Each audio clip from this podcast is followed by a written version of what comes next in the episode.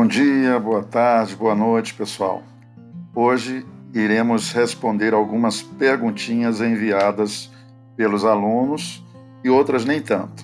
Né? O, o índice de envio de perguntas foi, foi baixo, então eu mesmo vou formular algumas perguntas, algumas dúvidas possíveis e irei respondê-las.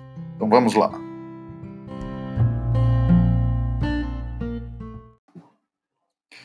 Primeira pergunta, ela foi enviada pelo aluno Victor Hugo. Então ele pergunta o seguinte: Como, mais ou menos, o senhor vai cobrar o assunto? Será mais para o lado histórico ou para o lado artístico? Bem, essa pergunta aí, logicamente, está associada ao assunto renascença e humanismo.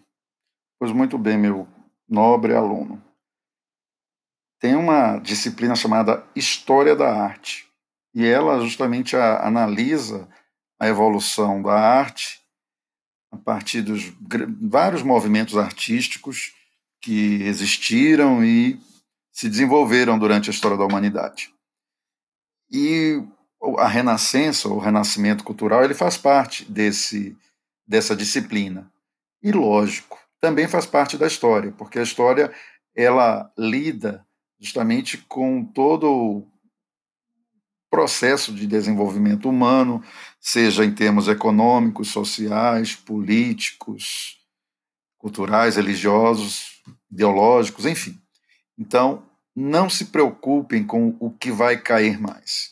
Não se preocupem em entender esse movimento dentro do contexto da época em que ele se passou. Né? A gente estudou desde o início do ano o processo de formação do feudalismo, a gente está agora no processo de decadência do feudalismo e transição para a modernidade, e a Renascença ela está muito ligada a isso aí. É muito ligado a essa mudança de mentalidade de um homem medieval para o homem moderno, em termos de sociedade, visão social, melhor dizendo, visão cultural e, por que não dizer, artística, porque as, a, as artes e a própria ciência elas vão, vão se desenvolver bastante. Para você ter uma ideia, a, a arte europeia e até mesmo mundial, ela é devedora das inovações técnicas, temáticas desse movimento da Renascença. O homem europeu, por exemplo, só vai deixar de pintar a maneira renascentista por volta do século XIX. Lógico, os movimentos que surgiram a posteriori, eles vão ter outras temáticas, outras técnicas, enfim. Porém, a maneira de pintar continua parecidíssima, praticamente igual. O que vai mudar, por exemplo, no século XIX é quando surge um movimento chamado impressionista, que deixam de retratar com simetria, com todo aquele realismo, o ambiente. Então eles passam a dar pinceladas vãs, pinceladas grossas, mas isso é outro assunto, ok? Então não se preocupe com o que vai cair mais, se vai cair a parte artística ou a parte histórica. Cairão as duas coisas, até porque uma, uma coisa está muito ligada à outra. A próxima pergunta foi enviada pelo nobre aluno Roriz. Então, ele pergunta o seguinte: Professor, como ficaram as classes sociais na época do Renascimento e do humanismo? Pois não existia mais senhor feudal nem o clero, por exemplo.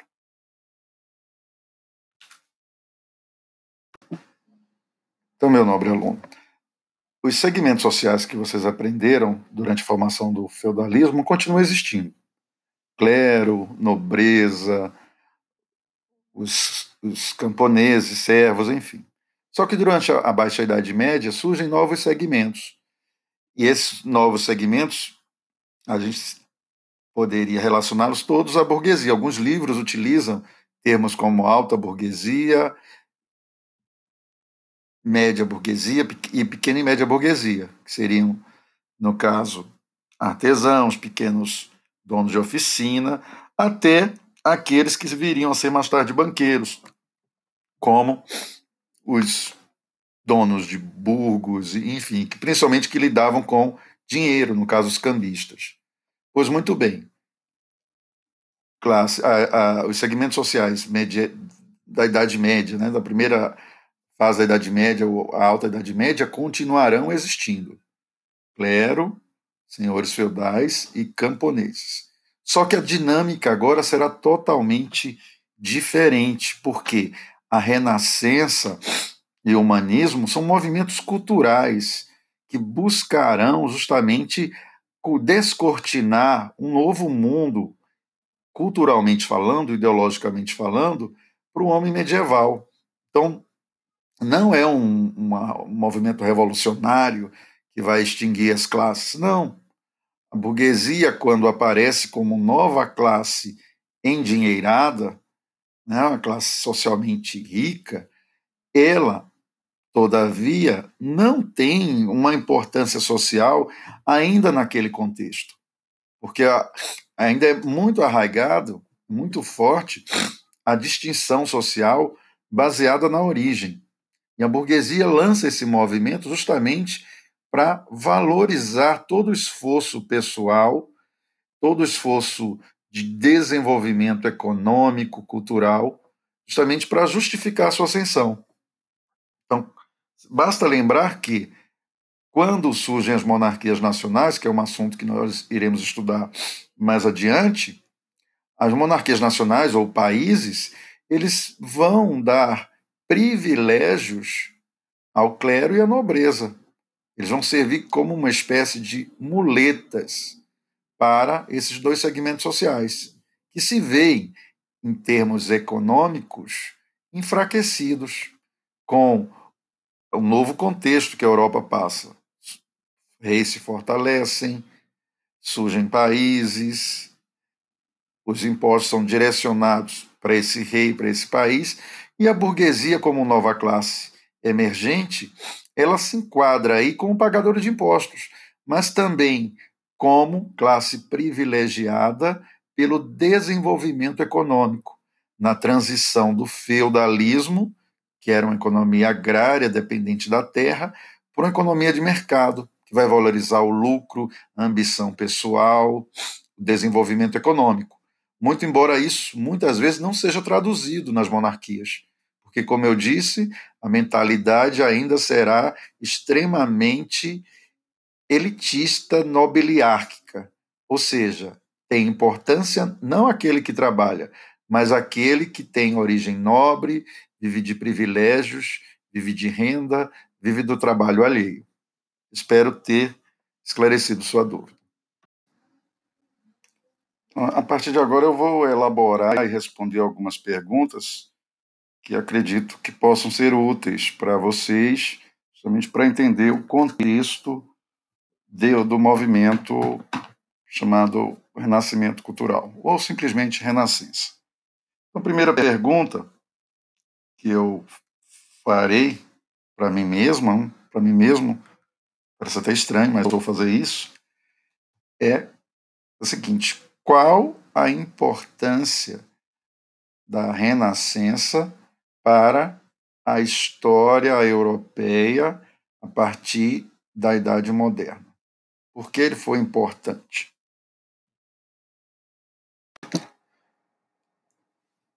Então vamos lá.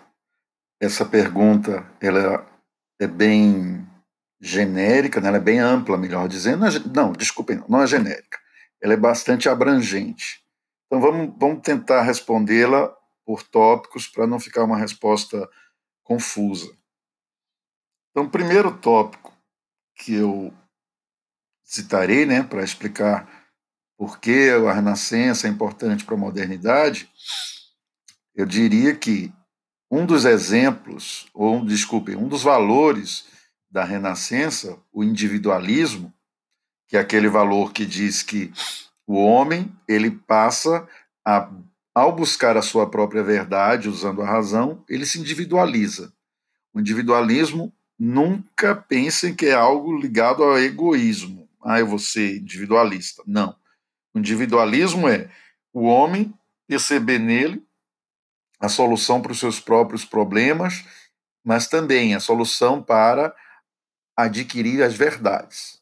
Não mais ter a verdade repassada para ele pela igreja, por exemplo, como era muito comum durante o medievo. Então, o homem se individualiza, porque ele, enquanto ser racional, ele sozinho descobre as verdades do mundo. Esse individualismo renascentista aí vai ser fundamental durante o período da modernidade, principalmente quando a gente fala de outro movimento que nós vamos estudar mais adiante, que são as reformas religiosas do século XVI. O individualismo renascentista ele vai influenciar diretamente as reformas religiosas no tocante à chamada livre interpretação da Bíblia. Então, quando na Alemanha Martinho Lutero e outros pensadores pela Europa passaram a ler e interpretar a Bíblia dentro do, do, de sua visão particular de mundo, eles estavam ali colocando em prática esse individualismo renascentista. Outro, outra importância da Renascença para a história moderna, para o período moderno, que se inicia após o período medieval, isso é justamente no tocante ao desenvolvimento da ciência a partir de uma visão racionalista. O, o Renascimento ele vai lançar as bases da ciência moderna a partir de uma análise da natureza. O homem passa a ver o mundo a partir desse prisma. Vou analisar o que está em nossa volta a partir dali, o homem desenvolve hipóteses, teorias, e ele, a partir daí, para comprovar essas hipóteses, ele vai buscar experimentos que comprovem sua hipótese, sua teoria, para chegar numa tese, numa verdade. Então, essa essa busca pela verdade, uma verdade que tenha como comprová-la cientificamente, vai ser de extrema importância para o desenvolvimento das ciências, principalmente a partir da chamada Revolução Científica do século XVII, depois do próprio século XVIII com o Iluminismo. Apesar do ainda no século XVI, durante os conflitos religiosos provocados pelas reformas religiosas do século XVI, o Renascimento entrar em crise, em decadência, esse espírito de racionalismo, buscar a verdade científica, enfim, vai ficar adormecido e vai surgir com muita força no século seguinte, século 17, 18, que vai ser base para o progresso em termos, vamos dizer assim, econômicos, políticos, sociais, porque o homem passa a especular tudo a partir de uma visão racional científica. Outro fator importante da renascença para a Idade Moderna diz, diz no tocante ao surgimento dos próprios países, as monarquias nacionais. Então, o espírito renascentista, humanista, de buscar no passado, no passado clássico, inspiração, vai servir também por para que os renascentistas buscassem as leis antigas de Roma, da própria Grécia, que justificavam justamente o poder centralizado, que permitiam a determinado governo ou determinado líder se impor diante da nação. Fora isso, a literatura renascentista ela também vai criar heróis nacionais. Ela vai criar heróis nacionais que vão servir, de certa forma, para criar um sentimento de pertencimento a alguns povos que vão justamente é, criar a figura do herói nacional, criar a figura de pessoas que conseguiram desbravar, lutar pela nação. Então, isso também vai ser extremamente importante. Sem falar também que a literatura, principalmente durante o Trecento, ela vai substituir gradativamente o latim, que era o idioma universal durante a Idade Média. Vai substituir o latim pelos idiomas nacionais. E isso também vai servir como base para se criar esse sentimento de pertencimento que tanto caracteriza uma nação e um país.